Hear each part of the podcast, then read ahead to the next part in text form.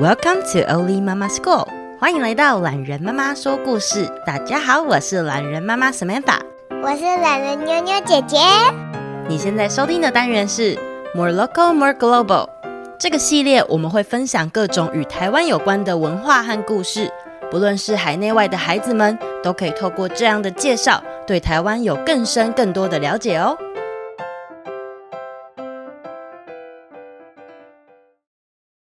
来自清水的王子。嗯嗯，王子半月刊出刊了啦！哦，我有十五块，我们赶快去买。注意这边，注意这边，价值一百元的王子百科全书送给你。只要订一年份，总共二十四期的王子半月刊，就送你王子百科全书。王子百科全书共一千两百八十页，特价只要一百元，欢迎来信预购。你们为什么这么爱看《王子半月刊》啊？每半个月就出一本的杂志，内容有百科、小说、漫画、奇人妙事，读者投稿，是所有青少年、青少女最热衷讨论的畅销杂志。在民国五十六十年代的时候，没有电脑、网络、电动、手机，连电视都只有黑白色。王子半月刊最畅销时期，一期可以销售五万册，内容则是专门做给儿童还有青少年。王子半月刊的老板是什么王子啊？王子半月刊的创办人叫做蔡坤林，他不是王子哦，他出生于台中的清水。他出生时期的台湾呐、啊，还是日本的殖民地，也因此他在国小的时候就学会日文，并且会读日文的书。我也会日文哦，おはようございます。哈哈哈，谢谢妞妞。他成立王子半月刊的时候，原本在做广告公司的工作，可是，在更之前，他曾经在另外一间出漫画的出版社上班。而且啊，因为政府当时颁布了一项法令，让专门出版漫画的出版社没有办法经营下去，倒闭的话， 原本在里面工作的漫画家们就都没有办法工作和画画了。你说政府颁布了什么法令？前面有提到，蔡坤林小时候是学日文的，但后来随着世界的战争结束之后，由国民政府接管了台湾与澎湖群岛，国民政府也因此严格的管理人民，希望大家停止说日语，甚至是台语，管理的人才能听得懂，避免人民违抗。台湾有许多的漫画都是来自日本。新的国民政府当然不希望人民还在阅读旧的日本政府的书，于是颁布了编印连环图画的辅导办法。你想要出漫画，就必须要经过政府一层一层的审查，这样感觉要等很久才能检查完，根本就没办法看漫画了。对呀，因为出漫画时间点是很重要的，在日本的漫画家画完之后。台湾的画家会赶快用描图纸对着画好，再翻译成中文，然后打字贴上去，送到印刷厂，出成台湾版的漫画。要是速度太慢，读者可能就会在别的地方先看完漫画了。但是因为这个审查法令，有许多的出版社根本就没有办法配合，所以啊，倒的倒，收的收。那这些画家怎么办呢？那时候的蔡坤林在广告公司工作。能力很好，他的画家老朋友们就来找他讨论，看能怎么办。他们在想，或许可以拍卡通，可是那个时期台湾能做卡通的人还有资源也不够，电视也不是每个人家都有，做卡通可能不划算。于是啊，他们最后还是决定由蔡坤林带头，另外成立了一间新的出版社，要做出新的少年杂志。就是王子吗？嗯，他们希望这份杂志可以成为像王子一样，让少年少女都憧憬向往的存在。而且“王子”两个字又很好写呀，所以大家的印象就会很深。如果是我，我会想要出公主的杂志，而且公主也很好写。嗯，如果是现代的公主，我想一定也会很受欢迎吧。其实他们当时呢，的确也有发行叫做《公主》的杂志哦。那妞，如果啊，你可以办一份《公主》杂志，你会想要做什么内容呢？我可以请小朋友一起投稿画画，还有写笑话。嗯，我们也可以设计猜谜，像是盘子的盘那样子的注音符号谜语。还有妞妞姐姐信箱，如果有烦恼也可以放上去。啊，还有国际新闻跟在地新闻，对不对？那就跟我们做 podcast 很像嘛。其实是啊，我们呢做的就很像是声音的杂志。不过啊，出版杂志上面呢可以放上图画还有照片，有些人就会剪下来保存很久。可是王子的漫画不用经过刚刚说的检查吗？嗯，虽然刊登内容当中也有漫画。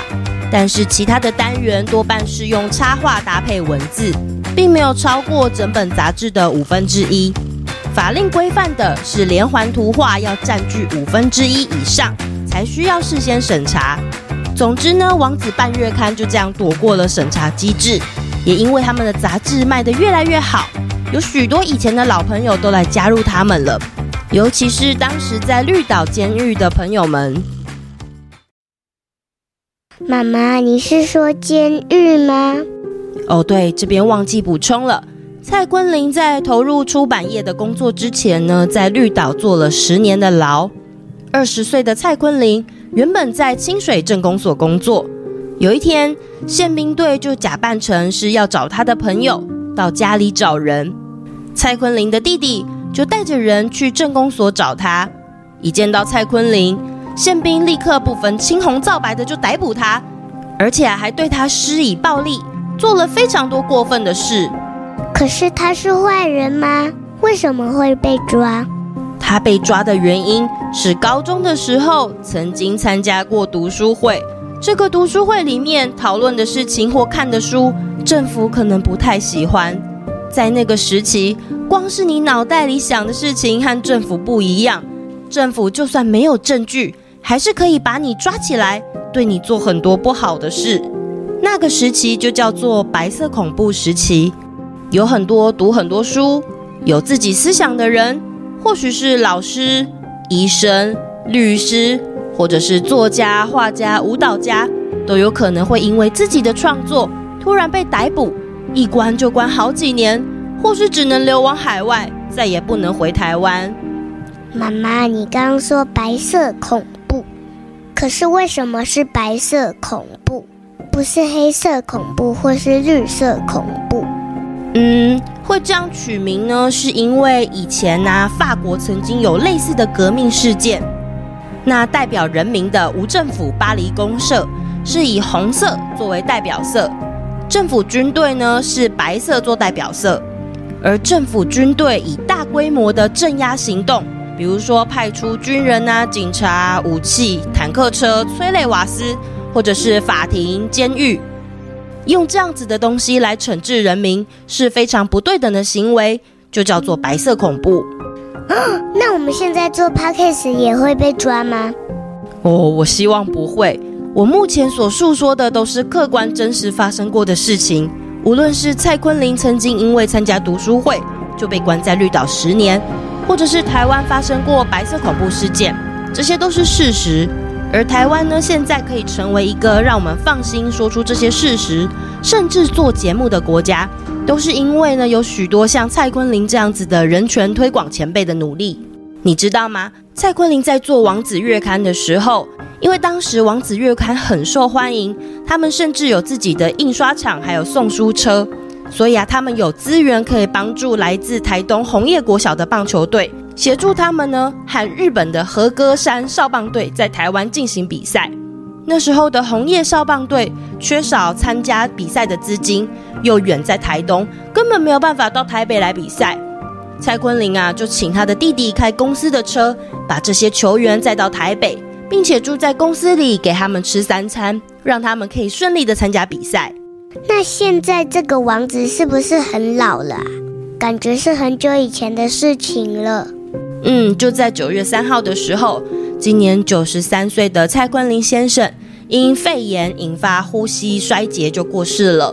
他呢，多年来参与了许多人权教育的推广工作，也有许多人将他的故事改编成绘本，或是漫画、电影、音乐剧，像是爱唱歌的小熊，这是一本绘本，还有呢一套漫画叫做《来自清水的孩子》。我自己呢非常喜欢《来自清水的孩子》这套书，也因此呢，呃，我去了位在新店的国家人权博物馆走走。